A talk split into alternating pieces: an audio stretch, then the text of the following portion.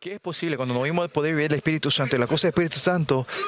Ahí, eh, cuando reconocemos que no hacemos todo esto, no se manifiesta, es, es, no vamos a poder arrepentir, no vamos a poder pelear. Mucha gente piensa cuando viene a la dificultad, dice, sí, cuando hay dificultad y revolución, todo se desaniman y esto ocurre. No, pero si está el Espíritu Santo de ustedes, ustedes, ¿cómo se pueden desanimar sin entristecerse? Y ahí tiene que, porque el Espíritu Santo está dentro de mí. Esta no es la fuerza de Dios que me dio a mí. Y ahí puedes, cuando reconoce que esto no es tuyo, no es de Dios, ahí podés estas emociones, me refiero a estas emociones de, desánimo y resentía y, la impotencia, si entendés que esto no es de Dios y que no viene, viene, no es algo natural, ahí puedes arrepentirte y puede venir, puedes dar vuelta al partido, ¿no? Oseas 4 también, ¿cuál es la razón que, que Israel tiene, eh, Israel pasa en esa dificultad? Es, es porque ellos no saben el conocimiento de Dios. Y por eso hemos a conocer, por eso en, la juventud, lo que nosotros tenemos que hacer es enfocarnos a conocernos a Dios, continuamente ir conociendo a Dios, como dice en, eh, como era en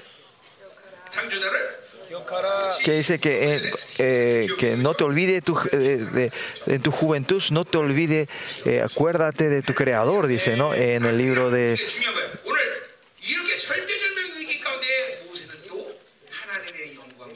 De cantares, ¿no? No, no, cantares.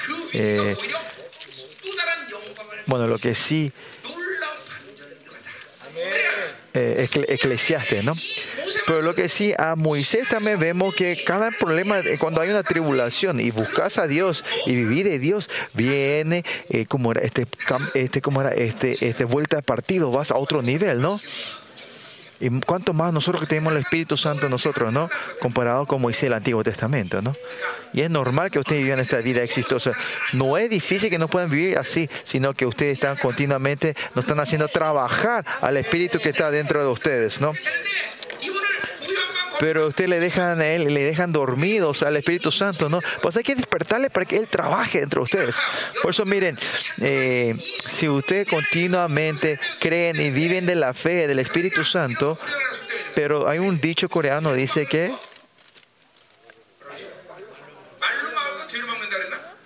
eh, algo que podés evadir con la palabra, recibir la paliza o algo así, ¿no? Por eso escúcheme, ¿qué quiere decir esto? No? Si continuamente con la fe vamos resolviendo las cosas, ese, se resuelve, pero si usted continúa así con tus pensamientos y esto se va acumulando, se parece una bola de, ¿cómo era? Una bola de, de, de, nieve que va creciendo y va girando. Y al final esto no es nada. Y encima nada, y usted hace con tu pensamiento, hace como si fuera esto es una cosa grande. Algo que te podía terminar un día, usted está en 10 días, un mes, 100 meses. Y eso es la incredulidad de que vos vivís de tu pensamiento, ¿no? Por eso sí, algo que te puede terminar unos días con tu método, con tu pensamiento, vivir y continuamente estás, estás meditando en tus problemas y vas alargando ese problema. Por eso los hombres, como dicen en Proverbios, que, que con su pensamiento dice que es, que es lo bueno, pero al final esto lleva a la destrucción. No, eso es claro lo que se muestra, ¿no? Los hombres no pueden vivir de sus pensamientos no pueden ni ver ahí adelante, ni, ni un metro enfrente de ellos, ¿no? eso, por eso tenemos que vivir la fe, todo tiene que ser la fe, reaccionar en la fe, todo es, se resuelve todo en la fe. La muerte, sea el dinero, todo el problema en la vida, todo se tiene que resolver con la fe. ¿Y cuál es la condición? Es si somos justos, porque los justos vivirán de la fe, dice, ¿no? Si somos justos, no dice que los justos vivirán del dinero, no dice eso en la Biblia, ¿no? Los justos vivirán solo de la fe. Y dice, eh, los justos vivirán solo del pensamiento. Si eras así, vivíamos así. Pues no dice, no, los justos no viven del pensamiento, sino de la fe. Por eso no empiezan a creer, crear cosas que no están en la Biblia y, y vivir de eso, ¿no? Por eso Moisés aquí dice, es una persona, una persona de fe que da vuelta al partido, ¿no? Y vamos a ver cómo Moisés viene a renovar esta gloria, ¿no?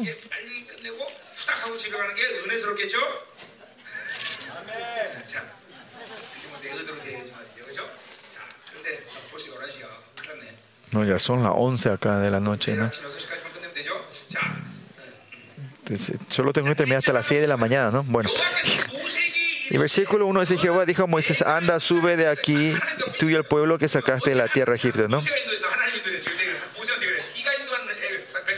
Acá, se puede se, nota que Jesús, eh, que Jehová está un poquito con mal gusto diciendo, andas el pueblo que, que, que tú sacaste, dice, no, no fue que, mira, vos sabés que no es Moisés, sino que Dios le sacó, eh. Dios fue que le sacó a Israel, pero le dice que está un poquito eh, malhumorado diciendo, vos, el pueblo que tú sacaste, sacar, llevarle, ¿no?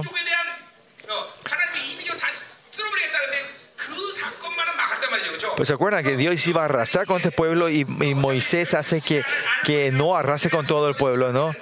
Bueno, y acá en el versículo 1 está diciendo, bueno, como él habló la promesa Moisés, Dios está diciendo, bueno, me acuerdo la promesa, así que te voy a dar, bueno, andate, entonces por esta promesa, bueno, te voy a dar, andate, bueno, andate, ya, bueno, te voy a dar lo que te prometí, váyanse. De esta entonación está hablando Jehová, ¿no? Pero versículo dice, y yo enviaré delante a ti el ángel y echaré fuera el cananeo, el amorreo, el hereo, el efresio, el ebeo y el jebuseo. Desde versículo 3, eh, eh, Moisés, Moisés no está feliz de esto. Vimos del, del capítulo 32, ¿no? Que él va a mandar su ángel si, si escuchas mal, parece que es algo bueno, que Él va a mandar a su ángel para resolver, ¿no? Pero acá eh, quiere decir, Moisés entiende que no es, que es Dios el que siente que no, solo el ángel, ¿no? Ah, el versículo 3 dice, a la tierra que fluye leche y miel, pero yo no subiré en medio de ti. Dice, Dios, yo estoy malhumorado con ustedes. Mm, estoy pichado con ustedes, estoy. Pero si ves esto eh, honestamente, hay muchos de ustedes que están así, en esta situación. Yo te voy a dar dinero, hijo mío, pero hacer como se te antoje. ¿Y ustedes cómo harán? Y si me da el dinero, ¿qué tiene que ver, no? Y eso es lo que está diciendo ahora, es la situación que estamos. Dices, te voy a dar Canaán, pero entonces Moisés puede ser bueno, quédate acá tranquilo, cómodo, y nosotros vamos a resolver esto, ¿no? Si no viví de la fe y si no viví de Dios en la vida, ustedes, hay mucho, habrá muchas situaciones que ustedes crearon eso dentro de ustedes. Si vivís de tu pensamiento, están haciendo ustedes estas decisiones. Como Moisés, si Dios, el que pueda reaccionar completamente y frenar todo al escuchar que Él no se va a ir y yo no me voy, decir yo no me voy, es solo posible de la gente que viene de la fe. Si no vive de la fe, si el Dios dice que me da el dinero y que te vaya, entonces, bueno Señor, si me vas a bendecir, bueno, me voy. Pues sí, estás ocupado. Yo sé que Dios vos estás ocupado, así que eh, anda a hacer lo que usted tiene que hacer y yo llevo lo que me da, ¿no? Si no viví la fe, este es el resultado, ¿no? A ver, puedo dar hay muchos ejemplos, pero, pues miren, si no buscas la cara y buscas la mano, la gente que solo mira la mano de Dios, todos caen en este caso. Bueno, yo te voy a dar lo que pedís y yo no me voy. Nosotros tenemos que buscar el rostro, la cara Señor, la, gracia y, la, eh, Dios tiene que ser nuestra meta, no lo que Él te da. La gente que viene de la vida en la meta de lo que Dios le da, todos caen, van a caer en esta trampa, digamos. En, en este caso van a caer. Cuando dice Dios no me voy, no le pone mucha atención, dice, solo ven lo que Dios me da. Por ejemplo, estos días yo estoy pidiendo 100 millones de dólares al Señor. Pero el Señor me dice, bueno, te voy a dar 100, 100 millones de dólares, anda, así, pero yo no voy a entrar en la, con gloria en tu, en, tu, en tu santuario. Porque el propósito es la, destrucción, la construcción. Si yo no vivía de la fe, eh, lo que yo quiero es solo la construcción. Mi método, si mi meta es la construcción, no voy a escuchar esa parte donde dice que el Señor no va a estar con su gloria, sino que solo me va a dar dinero y vos. Y no podés escuchar de la existencia de, Dios y, no le pones atención a eso, ¿no? Por eso es la fe. La fe no es que de lo que Él le da, sino la fe hacia Él. Esa es la fe existencial que decimos nosotros. no es la fe de lo que Él nos da, sino la fe de quién es Él, ¿no? Y esa gente cae fácilmente en esta situación que estamos ahora, ¿no? Y si estás dando vuelta y vuelta y vuelta y no están viendo y no sabes por qué hay tantos problemas y está dando vuelta y vuelta en tu vida, ¿no? Y más allá mucha gente piensa que Dios le dio bendigo, pero pueden ser que ese sea veneno, porque sin Dios todo es veneno. Entonces siempre ten que tener cuidado. Siempre tenéis que ver que buscar el rostro de Dios, Dios tiene que ser nuestra meta, no lo que Él nos da a nosotros. ¿no? En Daniel capítulo 3 también vimos que eso era importante. ¿no? En nuestro Dios es todopoderoso, me puede salvar en medio de yo no voy a postrar dentro de tu, tu idolatría, aunque yo entre el fuego, Dios me va a salvar. Es una fe tremenda, pero es una fe de existencia. ¿Qué, qué confesión tiene que decir? Aunque Él no haga. Sí, no importa qué resultado, cómo me quiere llevar, no es que, de, que solo me dé cosas buenas, es un Dios bueno, sino que no importa en qué situación sea buena o mala o dolorosa, yo voy a, no voy a parar de servir a Dios. Esto es la fe existencial aunque Él no haga esto, ¿no? Por eso Dios, Dios es todopoderoso, me va a salvar. Eso también es una fe. Dios, Dios recibe con gozo eso, pero de verdad a quien Dios más busca estos días, el que diga, aunque no hagas así, esa persona que pueda esa, esa confesión, a Él. Por eso en la casa de ustedes, si viven de Dios, pueden, si viven de la fe, van a poder dar esa confesión.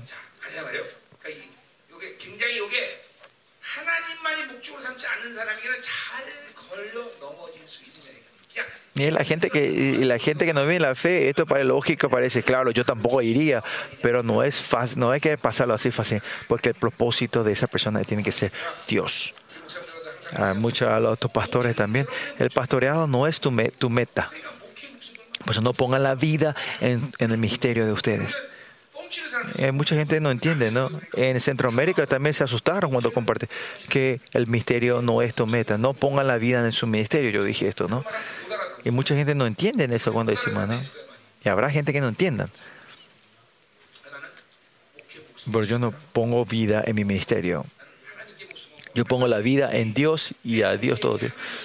Si no hay gloria de Dios, el ministerio, yo estoy preparado de siempre cuando poder parar este ministerio cuando sea.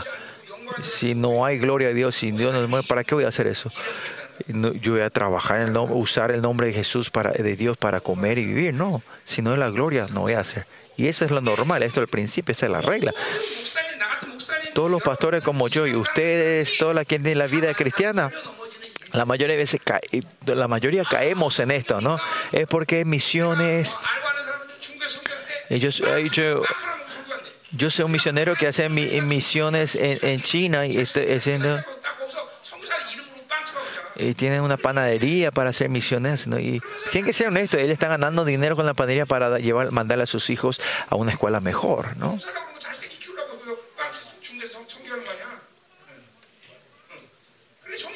Tienen que ser honestos, ¿no?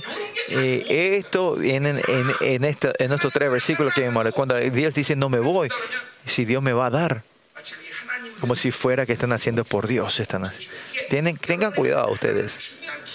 Y esto es algo básico. si yo siempre oré y busqué el rostro de Dios, no tienen que buscar la mano. El propósito no tiene que ser lo que Dios te da. Y eso es vivir de la fe. Vivir de la fe es eso, ¿no? Es solo tener a Dios.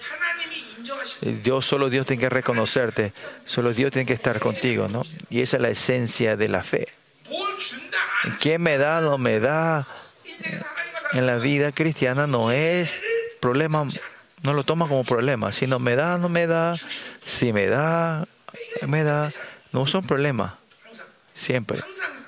Siempre, siempre, siempre se está incrustando esto en el corazón de ustedes, que aunque Él no haga esta, esta confesión, tiene que ser, eh, que tiene que ser esa gente Dios busca en estos, en estos últimos días.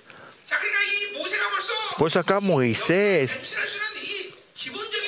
la fe está básica para restaurar la, gloria de Dios, renovar no cualquiera, sino ese que tiene fe, que Dios es todo para ellos, la gente que Dios es el propósito y la meta de esa persona, ellos pueden renovar la gloria. Tienen esa gracia de poder renovar la gloria delante de Dios.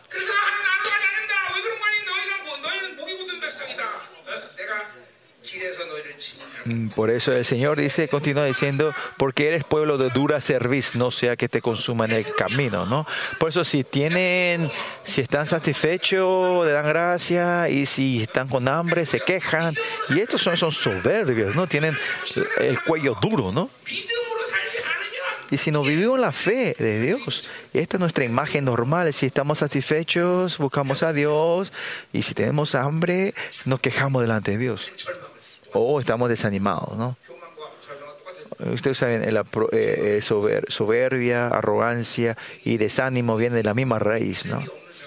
Y esa es la imagen, la gente no tiene fe. Y estos son los israelitas, ¿no? Son gentes peligrosas que Dios puede, en cualquier momento pueden arrasarlo, ¿no? Y porque ve el rostro, la cara de Moisés por Moisés dice, bueno, no lo voy a destruir, pero yo no me voy.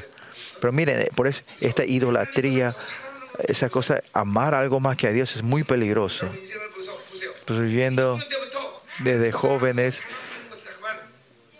no tienen que crear cosas que aman más que a Dios, dinero, a sí mismo, eh, todo. Si ustedes aman esto más que a Dios, ustedes van a ser seres, van a ser objetos, sujetos, objetos de su ira, de su furor, de su enojo. ¿no?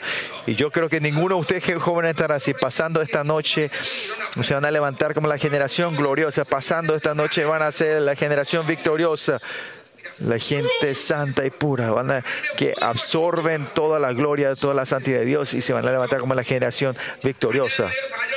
Versículo 4 dice, y oyendo el pueblo esta mala noticia, vistieron luto y nunca se puso sus atavios, ¿no?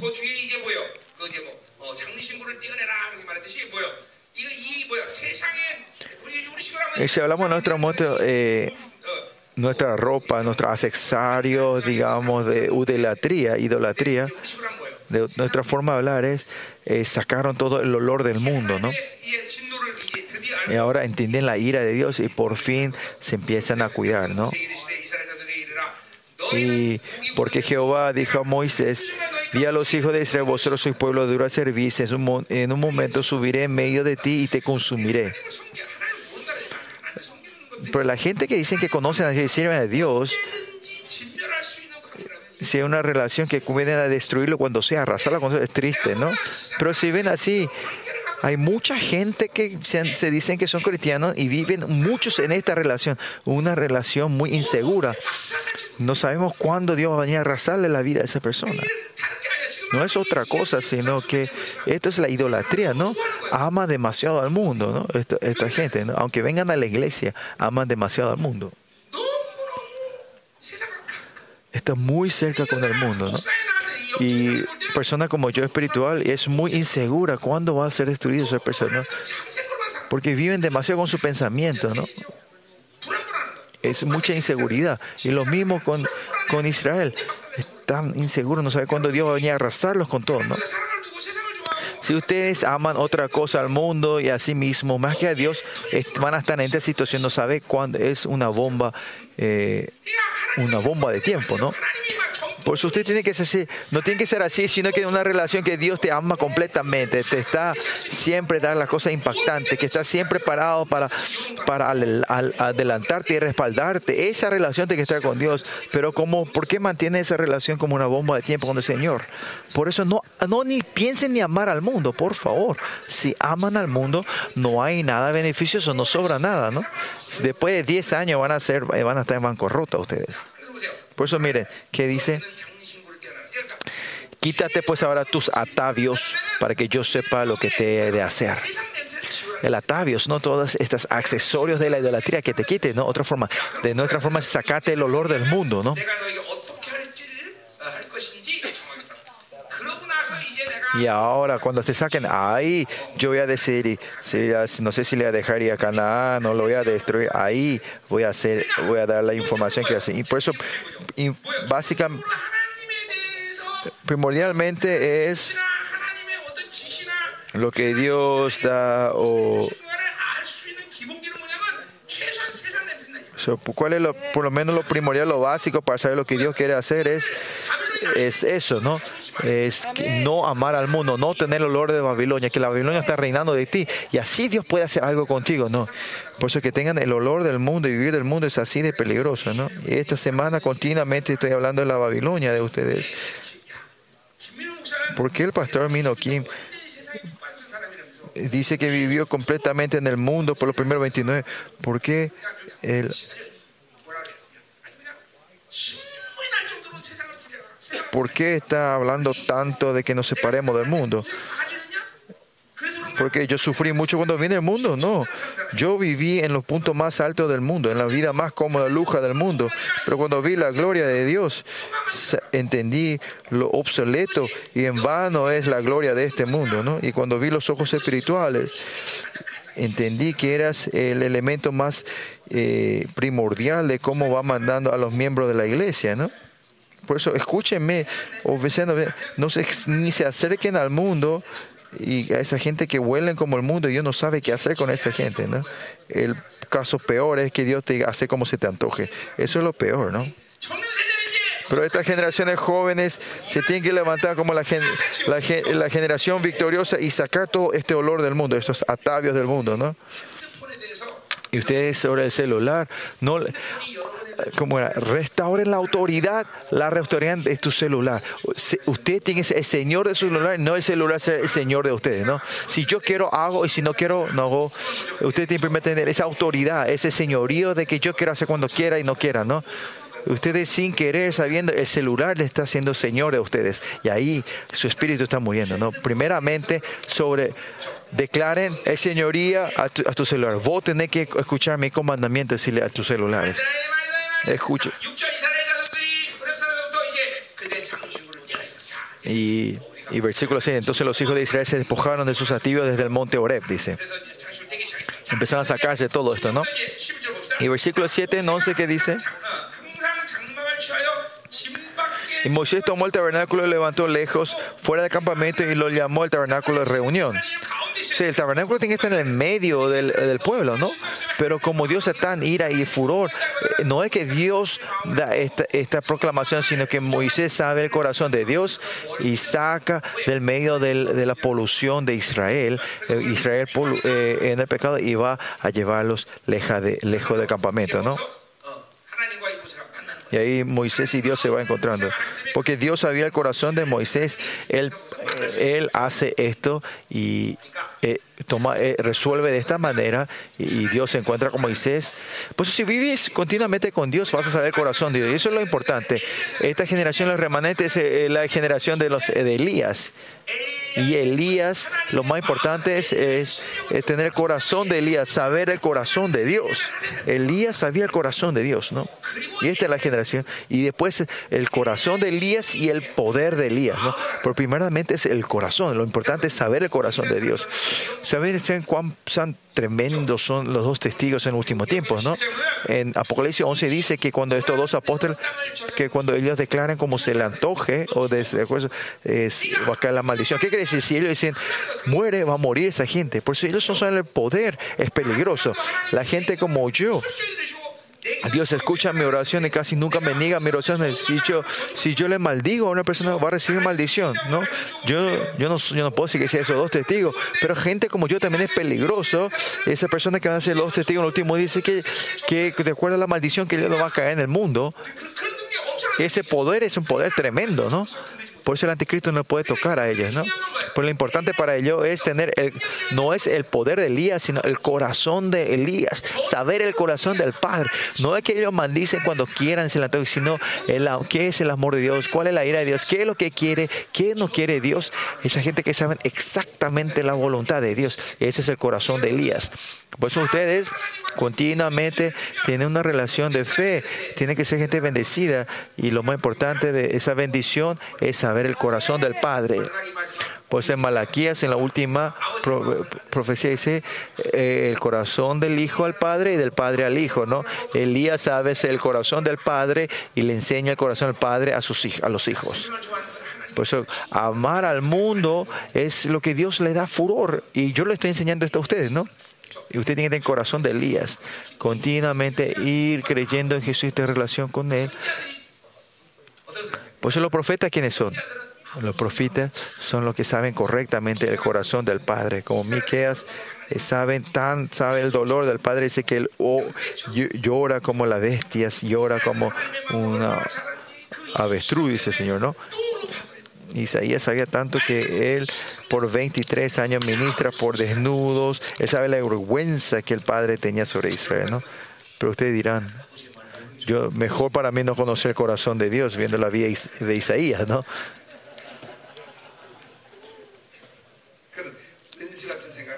No tengan este pensamiento de tontos, ¿no? Pues los profetas son los que saben el corazón del Padre. El corazón de Elías es algo tremendo, ¿no? Es porque no saben el corazón de Dios, es que ustedes eh, amamos otras cosas, amamos al mundo. Si sabemos al mundo, no podemos vivir ah, como se nos antoje, ¿no? Y esto sobrepasa el temor y entra, entramos en la intimidad.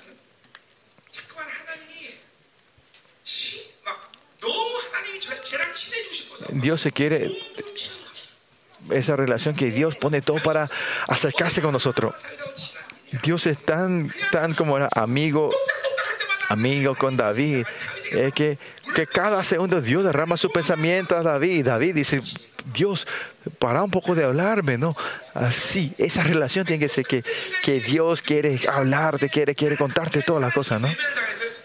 Algunos Dios le ama y algunos somos los mismos seres creados por Dios y amados por Dios, pero algunos Dios quiere hablar y otros menospreciar. No, nosotros tenemos que anhelar tener esa relación, esa intimidad con el Señor, ¿no? Eh, no vivir tus pensamientos y no amar el mundo. Va a venir ese tiempo que va, es cuestión de tiempo que venga ese tiempo. Amos, como dijo Amos 3.7, que Dios no va a hacer nada sin revelar su secreto a sus profetas, los siervos, ¿no? que Él no va a hacer nada sin revelar sus secretos a sus siervos, los profetas. Esa gente que no tiene ningún secreto con Dios, esa gente que puede entrar en la cámara de Dios, a la habitación de Dios. Que estos jóvenes, si se piensan levantar con esta intimidad, este yo, aunque muera hoy, puedo, le puedo decir a Dios, tengo algo que decirle a Dios. Mira, él, él vino a mi, a, a mi conferencia y se transformó así. Con eso yo no eh, puedo decirle algo a Dios, ¿no? No es que necesitamos muchas, no, solo uno o dos que sean inteligentes, ¿no? que amen a Dios es importante. ¿no?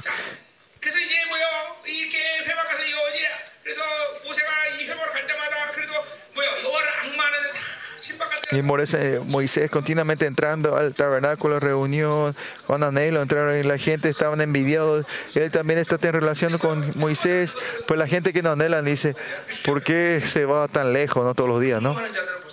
por lo que anhelan, están así. En versículo 8 y sucedía cuando salía Moisés al tabernáculo, todo el pueblo se levantaba y cada cual estaba en pie a la puerta de su tienda y miraban eh, en pos de Moisés. Y estaban así mirando, esperando a Moisés que entre y sale y en medio del pecado, sabiendo el, el furor de Dios, Dios fue, hace el trabajo de, de separar entre los verdaderos y los falsos en Israel. La gente que anhela y buscan a Dios la santidad eh, todo lo que Moisés hace está continuamente parando junto a Moisés y los otros se están alejando de Moisés. Por eso este tiempo de tribulación y dificultades, Dios cuando trae esos terremotos va colando los verdaderos y los falsos. Miren este tiempo que estamos entrando en la oscuridad. En este tiempo en la oscuridad Dios se está separando entre los verdaderos y los falsos. Versículo 9. Cuando Moisés trabajaba en el tabernáculo, lo cual la, eh, la, columna de nube descendía y se ponía a la puerta del tabernáculo, Jehová hablaba con Moisés. Miren, que venía Dios, era tan íntimo con Moisés que cuando él venía lo tapaba con la nube para tener interpretación, ¿no? Tengo una gran envidia de eso, pero te puedo decir que ahora nosotros hemos estado que tenemos una intimidad mayor que Moisés, ¿no? Por eso podemos, tenemos este derecho nosotros, fuimos que recibimos esa condición de poder entrar en el tabernáculo celestial, en el, en el lugar santísimo con el Señor, ¿no? Y versículo 10, y viendo todo el pueblo a la columna nube que estaba a la puerta del tabernáculo, se levantaba cada uno y cada uno y a la puerta del tiempo y adoraban, ¿no? Ellos daban, adoraban, daban servicio a Dios viendo esto, aunque no podían entrar, ¿no? Estas imágenes que se están diciendo que cuando Dios dice que voy a saber qué voy a hacer con ustedes, en la imagen de que adoran y anhelan a Dios, Dios va cambiando su corazón a ellos, ¿no? Ya no los puedo matar a todos, ¿no? Y este Dios empieza a tener misericordia, digamos, de- del pueblo. Esta gente es, son que, que como derriten toda ira de Jehová. Y versículo 11 dice, ya había hablado Jehová Moisés a cara como hablaba cualquiera a su compañero, a su amigo, ¿no? quién es eh, la persona más adelante en la honra de Dios, el que está cara a cara con Jehová. Esta gente, ¿no? Cuán cerca es como si fuera como hablaba como cualquiera a su compañero, hablaba como su amigo. Nosotros no somos amigos, sino ahora somos novias, somos más íntimos que un amigo, ¿no? Pero en la no con tu esposa vos te encontrás todos los días, tus amigos no pueden encontrar todos los días, ¿no? y como la novia podemos vivir una vida íntima con el Señor. ¿no? Y, y, volví al campamento, pero el joven Josué, hijo de Nun, no su, su, servidor, nunca se apartaba en el medio de tabernáculo. Y la, y la es la razón que Moisés recibió el liderazgo es que era un servidor de, Mois, de Moisés, que, que él, una persona que llevaba el liderazgo de de, de Moisés y Josué, claro, eh, recibe ese liderazgo. Miren ahora también, el liderazgo es muy importante, ¿no? Es acuerdo, moverse a la voluntad del líder. Eh, son los que reciben el liderazgo después. Si la gente que menosprecian al líder no pueden recibir ese liderazgo. Por eso este Josué es por esto, con esto ver, él iba a ser el líder que seguía y más allá él amaba el tabernáculo de Jehová. Aprobado, dice el Señor. ¿no? Versículo 12. Y dijo Moisés que mira, tú me dices a mí, saca a este pueblo y no me has de declarar a quién enviarás conmigo. Y Dios, y Moisés está orando a Jehová, así, ¿no? Sin embargo, tú dices, yo te he conocido por tu nombre y has hallado también gracia en mis ojos, ¿no? saca, saca a este pueblo y tú no me has declarado a quién enviarás conmigo, dice, ¿no?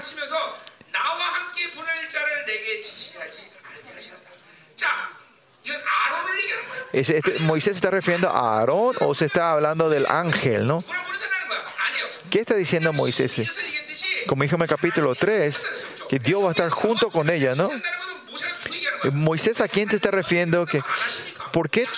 Otra forma de decir, eh, Moisés lo que está diciendo en este versículo es, Dios, vos me dijiste vas a tratar conmigo, ¿por qué no, por qué no me decís que te vas a ir conmigo otra vez? ¿no?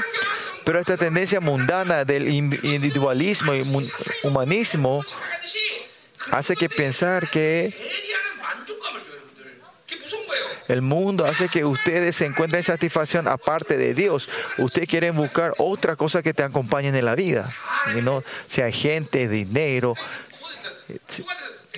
Por eso miren, si Dios dice que va a ir, no importa quién vaya o no vaya, tenga o no tenga, al final esto no es problema.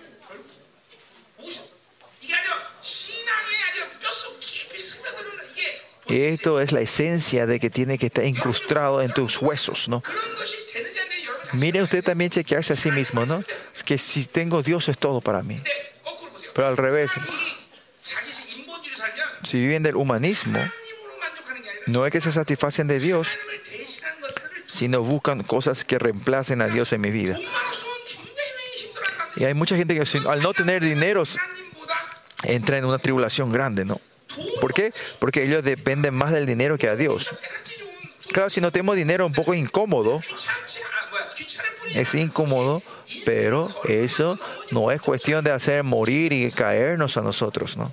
No es cuestión que nos hace caer y morir, ¿no? En las situaciones que ustedes pasen, tiene que ver, nos muestra Dios de qué estamos dependiendo en todas estas.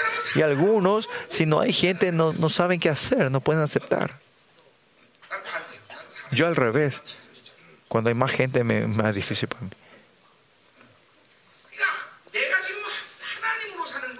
si yo estoy viendo de Dios o de otro, no tengo que ver, poder ver eso, ¿no?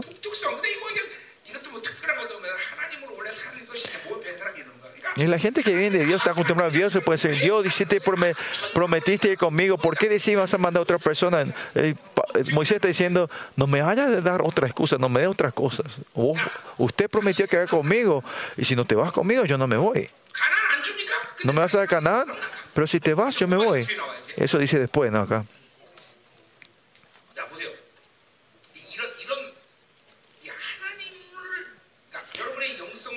en, mediante tu espiritualidad, ¿qué tiene que hacer ustedes? Es esa alma que Dios es todo. Pero si no es Dios todo, si usted agregando otra cosa a Dios, eh, al final eso es lo que trae, eso es lo que trae dolor y, tribulación y dificultad en tu vida, porque agrega.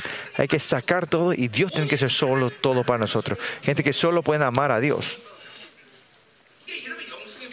Y ese es el propósito de la espiritualidad, ¿no? Y es algo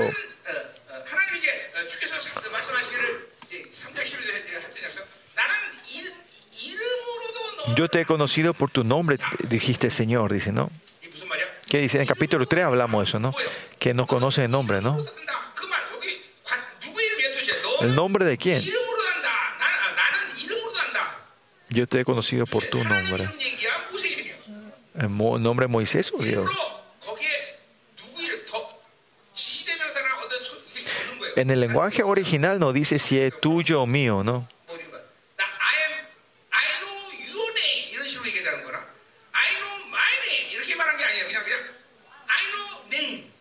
En el, en, el, en, el, en, el, en el hebreo, en el hebreo no hay, eh, eh, eh como era, no sé, no, eh, en la traducción original sería eh, yo conozco nombre, ¿no? Te con, el nombre, ¿no? ¿A quién se refiere, no? ¿Qué quiere decir? Que Moisés sabe el nombre de Dios y, Dios abre el nombre de Dios, esta relación, ¿no? ¿Qué quiere decir? Que los, los dos se conocen del nombre, conocen una relación íntima, a eso se refiere, intimidad.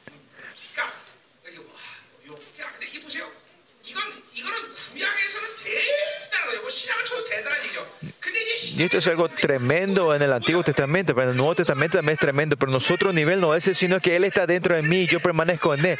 Ahora ya estamos en la relación, no es de conocimiento de nombre, sino es de intimidad, como de vida eh, con, con la Trinidad, ¿no? Esta vida espiritual no podemos es, pasamos, sobrepasamos el nivel de conocernos, sino que estamos en unidad con Él. Yo soy uno con el Padre, así en esa unidad nos invita a nosotros y por nuestro Señor Jesucristo ahora somos uno, estamos unidos con Él. Somos seres que estamos en esta gloria y no poder gozarnos de esta gloria y no poder orar de esta gloria. Y ellos son los tontos. Porque si Él hizo todo, ¿por qué no pueden eh, eh regocijarse? No pueden ser es por la incredulidad. Y porque viven de la incredulidad y viven de sus pensamientos, ustedes aman al mundo y no pueden. Si viven de Dios, todo este, este privilegio impactante lo van tirando. Entonces, eso pide todo lo que quieras. No hay forma que Dios nos dé esta promesa, ¿no?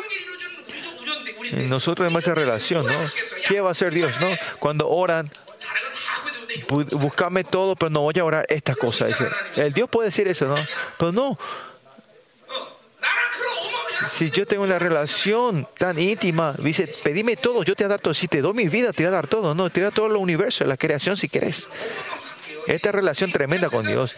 Si en la relación del Antiguo Testamento de Moisés eh, tiene esta intimidad de conocerse a sí mismo, el Nuevo Testamento sobrepasa eso, no es más que eso. Por eso que dice el Señor. Dice que una persona eh, perfecta como Juan, de una mujer, pero él es una persona menor en la era del nuevo, de, de, la gracia, ¿no? ¿Qué quiere decir? que Porque la condición del Nuevo y Antiguo Testamento es de otra forma. En la, gloria de esta nueva criatura, eh, la gente del Antiguo y la gente, los hombres del Nuevo Testamento que conocen a Jesucristo, somos seres completamente de otro nivel. Esto es lo que tenemos que vivir, regocijarnos de esto nosotros. No estoy diciendo algo, algo de algo místico, sino es algo que Dios confirmó entre nosotros. ¿Qué están viviendo? ¿Qué, condiciones Dios ha puesto entre ustedes para que ustedes sean esa gente, no? Le estoy contando la identidad. Y el problema es que no creemos, es que el mundo, amamos al mundo. No creen en esto. Ustedes jóvenes creen en esto, ¿no? Tienen que creer ustedes, ¿no? Amén. Aparte, en pala mi palabra no hay otra cosa, ¿no? Ni destico escucharon mi palabra, ¿no? Comieron la, mi, mi verdad, ¿no? De la verdad que yo...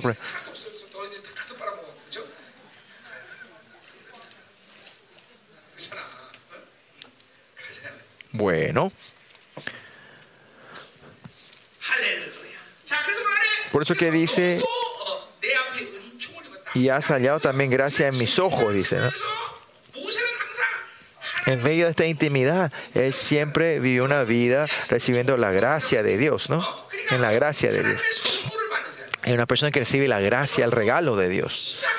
En el Nuevo Testamento nosotros esto no es solo gracia, sino que Él mismo nos regala, sino somos seres que tenemos toda la gloria y la existencia de Dios. Y más allá tenemos el nombre de Hijo de Dios. Tenemos el nombre de la gracia y la gloria a nosotros, ¿no? ¿Qué más necesitamos, no? ¿Qué más hemos de necesitar? Van a buscar esos dineros insignificantes, ¿no? ¿Cómo bendecir a la gente del lado tuyo? Tú eres... Ah, ustedes son el, impacto de Dios. Son un ser impactante de Dios.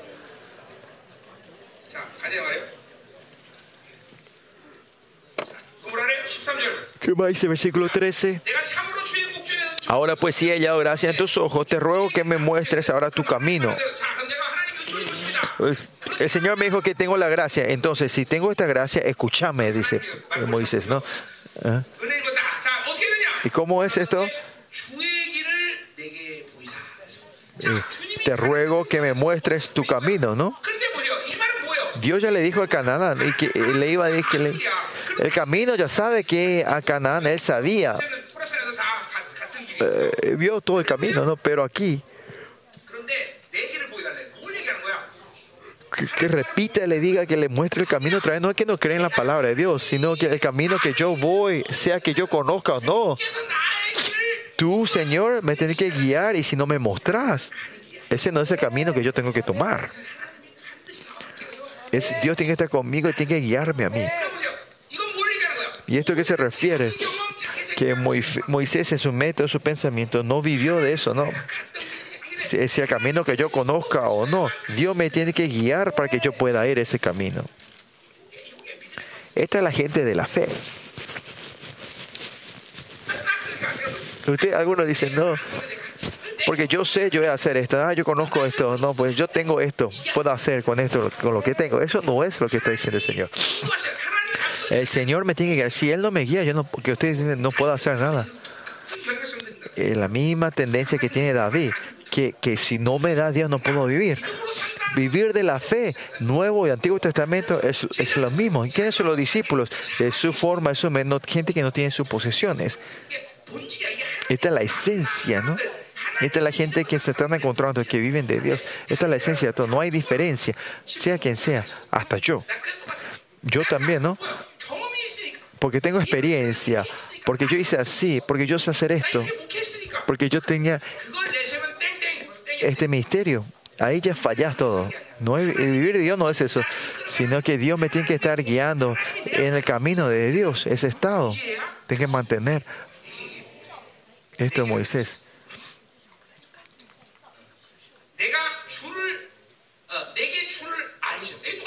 Y dice, eh, ah, ahora eh, muéstrame tu camino para que te conozca y haya gracia en tus ojos. Y esto es completamente centrado en Dios, que Él quiere conocerle a Dios, ¿no? saber a Dios. Y eso tenemos que ser nosotros, ¿no? ese tema de la fe, ¿no? Y hay gracia, entonces porque si tengo la gracia, haceme esto, mostrame tu camino, haceme conocerte más. Dice, y mira que esta gente es pueblo tuyo. Por fin dice lo que él quería decir, ¿no? Y mira cómo Mo- Moisés habla, si está lleno de espíritu, la lógica delante de Dios es correcta, ¿no? Lo que él de verdad quería dejar atrás y hace que el Señor eh, le ata completamente a Dios para que le haga el favor que tiene que pedir y ahí le da, dice lo que es una persona sabia, ¿no? Y ahora, pues, como Dios cae en la trampa de Pablo diciendo, de, de Moisés diciendo, este pueblo es tuyo, ¿no? Y él dijo, mi presencia irá contigo. Y la presencia, si, la, si ve, si ve en el lenguaje original es mi cara irá contigo, ¿no? Y que irá con él, ¿no? Y te daré descanso, ¿no? Que su rostro va, que su presencia va conmigo. No es solo eso, sino ahora te haré descansar. Eh, en medio de Israel en la corrupción. Fue difícil llegar hasta aquí, pero de ahora en más Dios va a hacer de cara reinado sobre Israel. Porque los, no, ¿Usted piensa que Dios era tonto que cayó en la trampa de, de, de, de Moisés? No sino que Moisés, Dios ya sabía, vea y quería ver cómo lo oraba. Sí, sí, este es mi siervo, este es mi amigo, este es mi hijo. Él de verdad sabe mi corazón. Yo me regocijo. Y acá viene el bonus, ¿no? Y desde el versículo 15, versículo 15 da un bonus, ¿no? Y Moisés, y Moisés respondió, si tú pensé no ha de ir conmigo, no nos saques de aquí, ¿no? Dios dice que va a ir, pero y otra vez él dice, pregunta, ¿por qué si no te vas, no? No es por su incredulidad que está confirmando esto, sino que no importa en qué situación sea, que, él cree lo que Moisés está diciendo, yo creo en Dios, pero no creo en Israel otra vez. Israel puede hacer las mismas cosas, por eso Israel está reconfirmando, asegurando que Dios, que está poniendo la garantía que Dios no le deje a ellos otra vez, no importa en qué situación sea.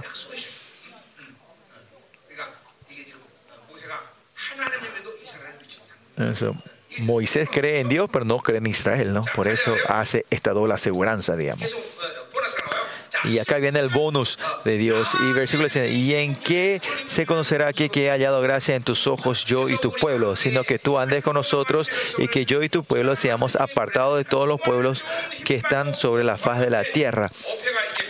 Mm, Esta traducción tiene que ser un poquito mejor. Es otra forma de decir, si tú estás con nosotros, ¿qué va a pasar? Vamos a ver que yo tengo la gracia y vamos a ser pueblos apartados de la faz de la tierra. Si Dios no está conmigo, no hay gracia. Y si, y si no está Dios conmigo, no importa cuánto sea- excelente sea este pueblo, no tiene ningún significado. Pero aunque sea un, un pueblo de don nadie, si Dios está conmigo, la gente sabrá que somos un pueblo apartado, un pueblo santo de Dios. Importante es que Dios esté con él, no de que ellos puedan hacer algo, no. Miren ustedes también, si ustedes no viven de la fe, el punto de la vida, ¿dónde está? Es qué puedo hacer, qué, qué, qué poseo, qué tengo. Ahí está nuestra. No es así, sino que quién soy yo, qué pueda hacer, qué tenga o no tenga, no importa. Si Dios no, no se va, si Dios está conmigo, termina todo.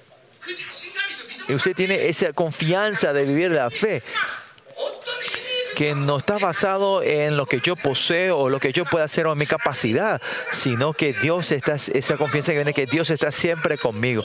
Si, si yo estoy lleno de Espíritu Santo, es todo, tengo la confianza de hacer todo, ¿no? Pero ustedes en la vida espiritual tienen que llevar de este color, ¿no? Pero si están basados en la posesión, en las capacidades, en algo de mí, se ensucia las cosas, ¿no? Queda feo, ¿no? No importa en qué estado nosotros estamos, que Dios está conmigo, si estamos llenos del Espíritu Santo, siempre hay un coraje, hay, un, hay, una confianza pero vemos a los jóvenes, hay muchos también así, ¿no? Que la vida no se revuelve y no hay problema, están muy débiles, son impotentes, impotentes. La impotencia es porque no están viviendo de Dios, no es porque no tienen dinero. 자 17절 Versículo 17, y acá viene el bonus que Dios le da a Moisés. Y Jehová dijo a Moisés, también haré esto que has dicho por cuanto has hallado gracia en mis ojos. Y ahora Dios está dando la promesa que no le va a tirar a nadie y va a estar siempre con ellos. Y te conozco por cuanto has hallado gracia a mis ojos y te he conocido por tu nombre. Reafirma esta promesa que Dios le dio a Moisés, ¿no?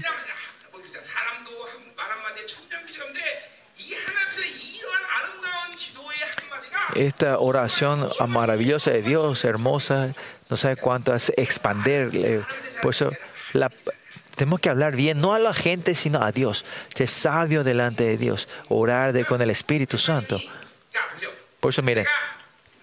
Esta, en la mañana, cuando yo me levanto de las 2, 3 de la mañana y oro hasta las 8 de la mañana, todos los días, esa noche, ese día, en la oración, hay algo, algo sobresaliente en mi oración, ¿no? Esas oraciones que le alegra a Dios, siempre hay un, eh, como no, vocabularios que le encanta al Señor. Moisés está haciendo eso, ¿no? Está haciendo un hit, un hit. Eh, está haciendo algo que, le hace, como era, le hace apasionar a Dios, ¿no? Estos vocabularios hermosos, esas oraciones que son aptas al corazón de Dios. Y eso es lo que se alegra a Dios. Todas las noches es diferente, todos los días es diferente, ¿no? La situación puede ser que sea oscura ahora, pero haceme esto y lo otro en esta oportunidad. Eh, Dame dinero, necesito esto y lo otro. Oh Dios, ayúdame, por favor, sálvame. Eh, Se está en esa situación, pero el Espíritu Santo sube y le invoca y dice, tú eres todo para mí. Dios eh, se alegra de esta oración. En esa situación que parece que no hay nada de esperanza y decir, Dios, tú eres todo para mí. Esta oración es Dios.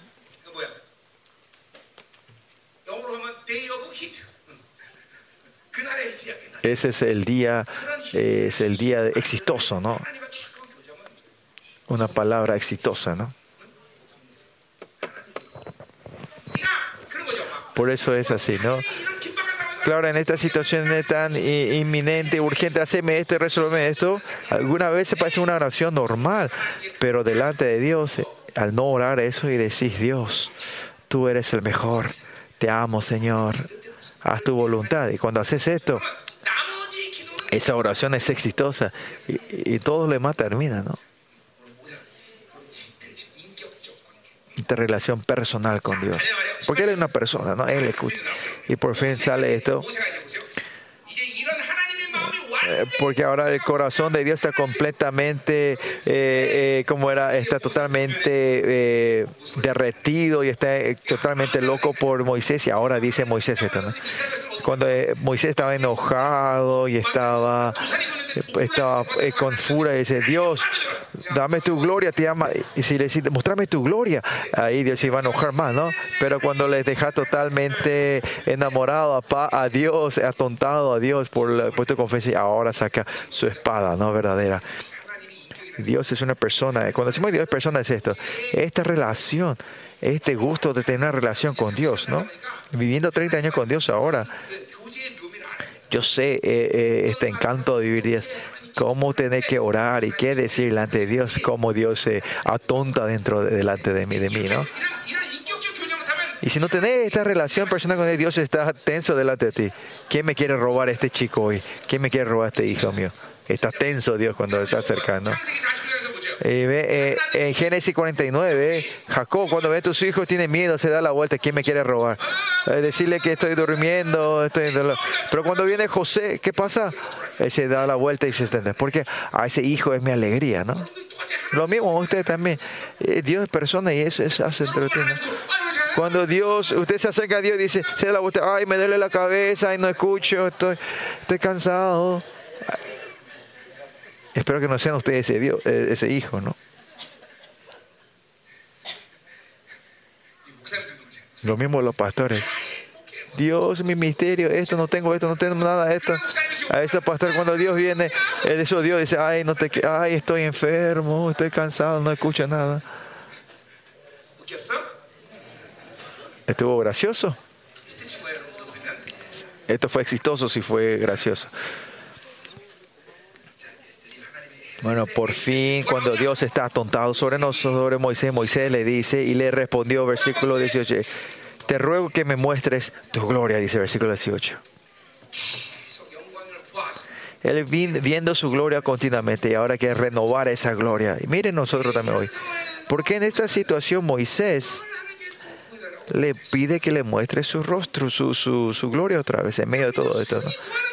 Es una, una oración que ustedes oran mucho, seguramente orarán ustedes también. No es una oración que cae así al azar, ¿no?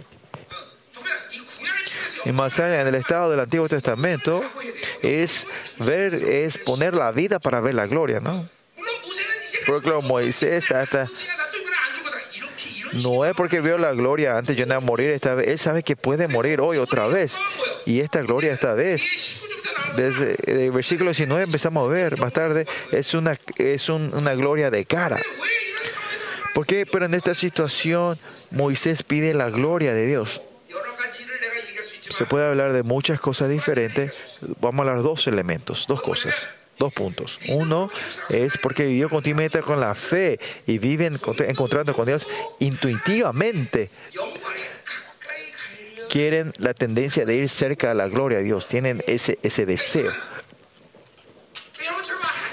Pues, ay, mostrarme la gloria. Hay mucho, con qué situaciones, no sé en qué situaciones está esa gente que está orando, pero sin no tener esta relación íntima y no fue guiado por la gloria, Señor, mostrarme la gloria, no hay, no tiene un significado grande. Pero Moisés continuamente estuvo renovando la gloria, viendo la gloria, estando en la gloria de Dios. Por eso quiere, tiene esa, esa intuición de querer acercarse más a la gloria. Por eso dice que le muestre la gloria, ¿no? Pues si hablamos de esto, de nuestro método, es que, que eh, eh, nuestro método estaba personificado del Espíritu Santo, estaba en el pleno del Espíritu Santo, pues el anhelo de estar en la plenitud mayor del Espíritu Santo ellos buscan eso, ¿no? La gente que está, que quiere entrar a otra intimidad con el Espíritu. Pero la gente que vieron de su pensamiento, su método y la forma de la Babilonia que les antoja y el gozo y la alegría mantener la fe y la, y la, eh, y la del Espíritu Santo no saben qué es eso, ¿no? Porque tengo problemas, porque tengo que hacer, yo busco a Dios.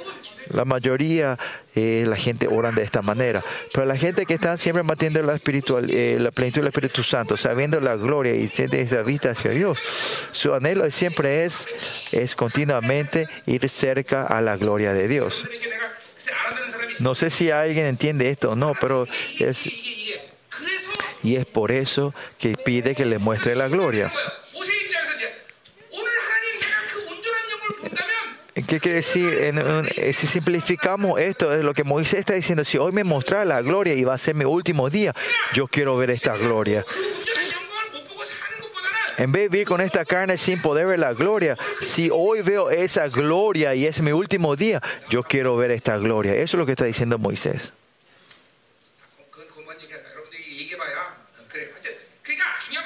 Pero lo importante es aquí, es mantener la plenitud del Espíritu Santo y continuamente y salir adelante. Tenemos a gente que podemos salir delante de Él.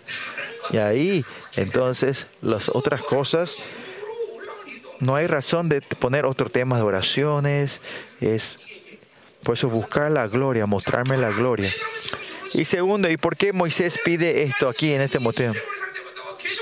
Desde el Éxodo vino viendo eh, la gloria de Dios y vio que en cada momento ah, entiende que una limitación grande de su liderazgo y su influencia. Y él sabe que no puede llevar eso. Y claro, y, esta oración pues, es posible poniendo bien su fuerza, ¿no? Por la fuerza de Dios, con la gloria de, la, de Dios vida llegando, y no era suficiente para seguir haciendo. Y como ministro de Dios, ese anhelo, ese anhelo, entienden eh, el problema, eh, sus limitaciones como hombre ¿no? Ustedes son líderes, sea quien sea. Eh, los platos que Dios usa, los vasijas que Dios usa, ellos siempre tienen ese dolor por su limitación y anhela amor Dios. Señor, sea el anhelo de la, gloria, sea del poder, sea lo que sea, con mi fuerza, con su método, lo que viene en su método no pueden orar así, no saben ni saber, y no son cosas que necesitan. Pero la gente que vive solo de Dios y viven de la guía de Dios y viven del poder de Dios, esta renovación de la gloria es algo muy importante para. Siempre están anhelando esa renovación de la gloria. En ese sentido parece normal, ¿no? Tenía 500 miembros en la iglesia, te siento, siento la limitación de esta gloria. Y Moisés, que está guiando a dos, millones de personas, dos, tres millones de personas, imagínense eh, la limitación de la gloria que tiene, ¿no? Si él guía de acuerdo a su método, no hace falta que ore esto, ¿no? Pero si vive con la voluntad de Dios y, la, y, con la, como la influencia de Dios, él está anhelando renovar esta gloria. Y ustedes jóvenes, levantándose como los jóvenes de Dios, como líderes, no se olviden del mensaje capaz estas oraciones no tienen mucho significado a ustedes, pero ustedes van parándose como líderes y viven de Dios y de la fe. Y si viven solo de Dios, esta renovación de la gloria tiene que seguir continuamente dentro de ustedes. Tiene que ser algo continuo. Pasado 32 años de mi vida, yo estoy siguiendo, renovando esta gloria. Y, en la conferencia de, Centroamérica fue renovando esta también. Si esta gloria no se, no se renueva en mí, yo no puedo llevar este ministerio, ¿no? Y por eso pongo la vida para que buscar la gloria de Dios. Primeramente es una intuición, una intuición. Esta intuición de acercarte a Dios, esta intuición de buscar su gloria. Y si saben eso, y ahora podemos decir que esa persona ya está lista. La gente que va, tiene el anhelo de acercarse a su gloria. Ahora sí, esa, espiritu, esa persona que tiene una, una espiritual está creciendo. ¿no? Y versículo 19 dice, por eso, y le respondió, yo haré pasar todo mi bien delante de tu rostro Moisés quiere ver la gloria de cara, pero ¿qué dice? Dios eh, hará pasar bien delante la bondad de Dios, ¿no?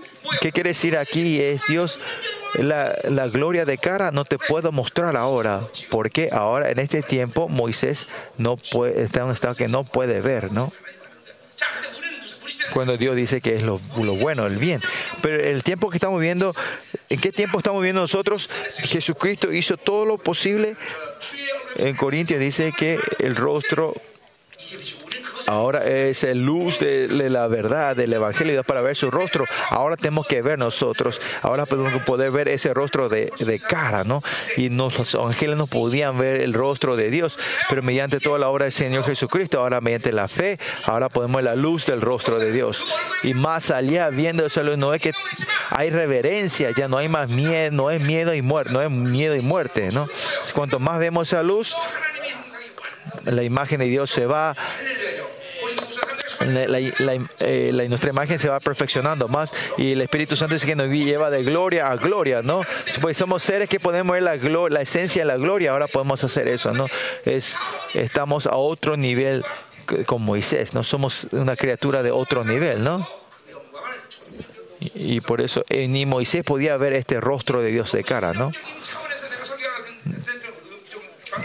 Esta tendencia que parece una prédica muy abstracta o mística, pero esto es algo realidad, ¿no? Y eh, que en los jóvenes, espero que se vayan levantando muchos jóvenes que experimenten esto en su vida, ¿no? y ustedes están escuchando esa verdad y esa unción están recibiendo y ahora Dios nos está dando esa presencia y esta gente yo creo, tengo la fe que se va a levantar así. Gente que sobrepasará mi fe. Habrán gentes que se, eh, jóvenes que se levantarán y sobrepasarán mi fe mi, espiritualidad. Y yo creo en eso. Por eso tiene que creer, tener fe y anhelar. Y más allá en estos últimos días, ustedes son, eh, van a estar un tiempo, un, un, posición más importante que yo, ¿no? Porque yo ya estoy envejeciendo, envejeciendo y ahora, el tiempo que yo me vaya retirando, ustedes van a ser los líderes los últimos tiempos, ¿no? Con esta gran espiritualidad, van a ser los protagonistas de este asunto. Es, el porcentaje es muy grande de que ustedes se levanten como esos líderes, ¿no? Amén. ¿Qué quieren? ¿Dinero? No. Esto tiene que buscar la gloria, tiene que ser un siervo glorioso de Dios, es lo mejor. Amén.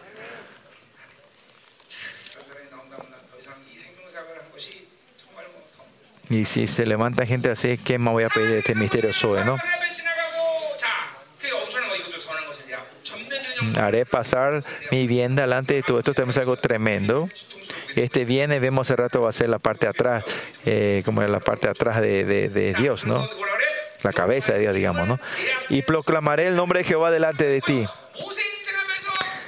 En la vida, en la vida Moisés es tremendo que él declara su nombre, ¿no? con el nombre de Dios, del Señor, va a confirmar, va a garantizar la vida de Moisés, todos sus pasos, ¿no? Cuando un rey, desde hoy, le dice a esa persona, el comandamiento del rey es que yo te acepte como una nobleza. Esa persona desde ese día, donde vaya, en donde vaya,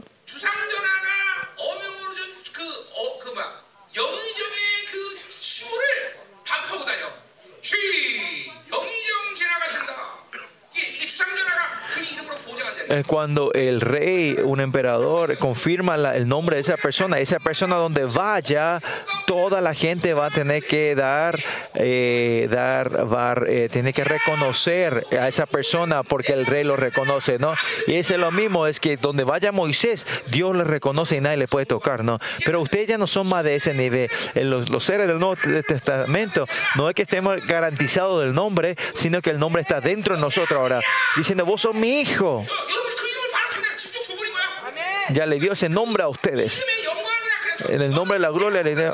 Porque yo soy santo, vos sos santo, dice el Señor. Ya le dio. Ya no es que son declarados nombres, no es que le da de nombre, sino ya no son la nobleza, sino soy el, el, emperador, soy hijo de la realeza ahora. Ustedes son herederos, dice el Señor.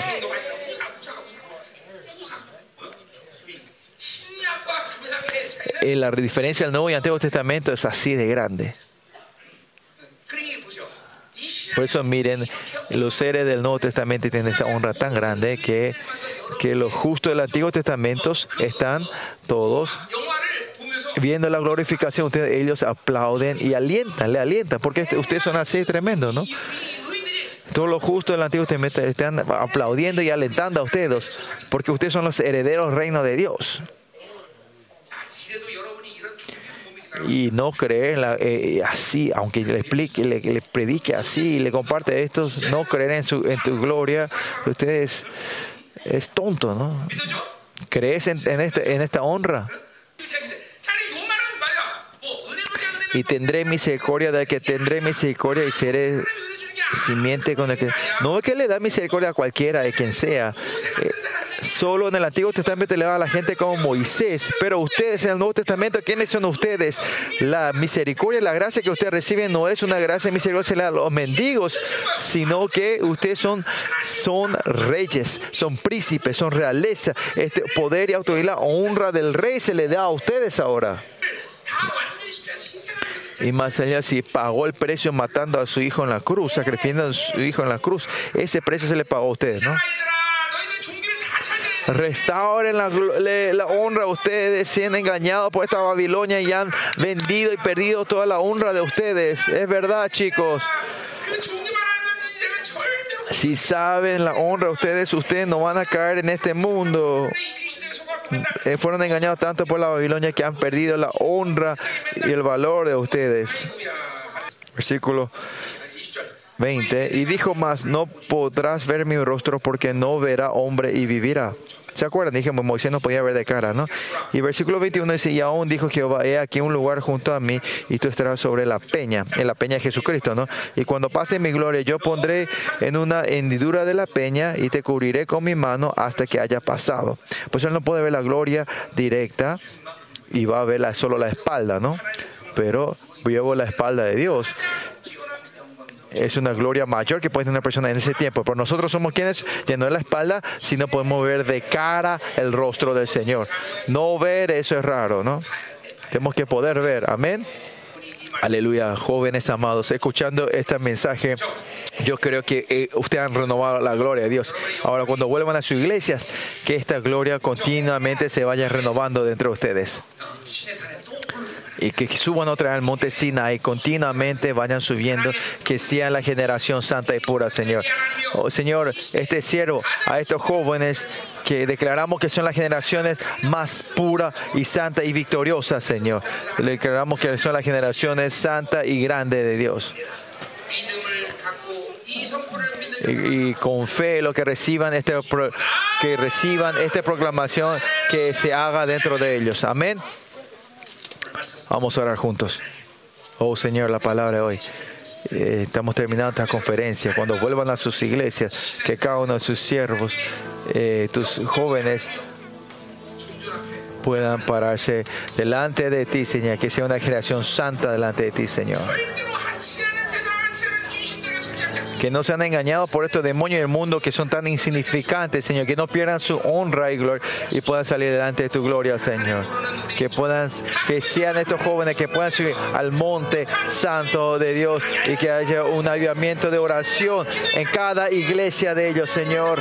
Y cada vez que ellos oren, Señor, que la gloria del monte Sinaí esté lleno de ese lugar, Señor. Y que la unción vaya fluyendo como ríos en sus iglesias, Señor. Y que su boca pueda resplandecer, su vida pueda resplandecer la gloria de Dios.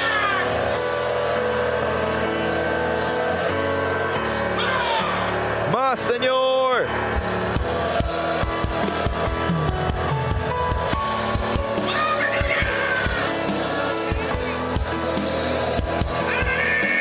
Oh Dios, a tus jóvenes hoy, si se levanta esa generación santa y pura delante de ti, Señor. Tienen que anhelar y sea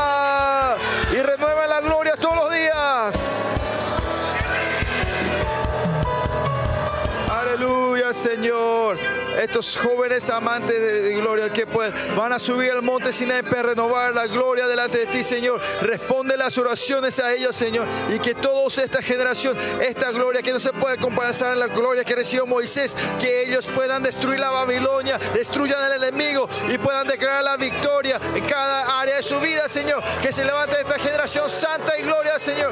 Yo te di este nombre, yo te doy la gloria. No lo pierdan Que, que, que pueda hacer resplandecer la gloria que le ha dado a ellos, Señor. Que continuamente vaya escribiendo la obra tuya en la vida de ellos, Señor. Que el miedo empiece, se levante esa generación, que el enemigo empiece a temblar. El enemigo tiembla cuando esta generación se levanta.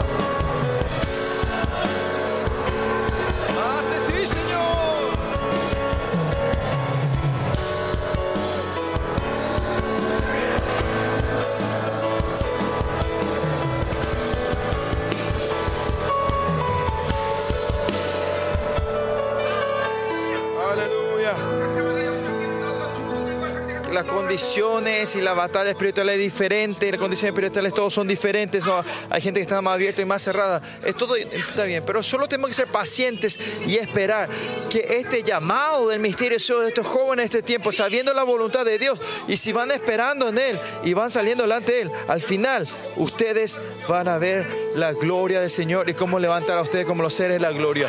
Él me prometió que ustedes van a hacer que menosprecien al mundo, pisen toda la obra del enemigo, no dejan caigar, no se olviden de la honra de ustedes y declaren victoria, declaren gloria. Y renueva la gloria todos los días, que sea esa generación que se levanta, abre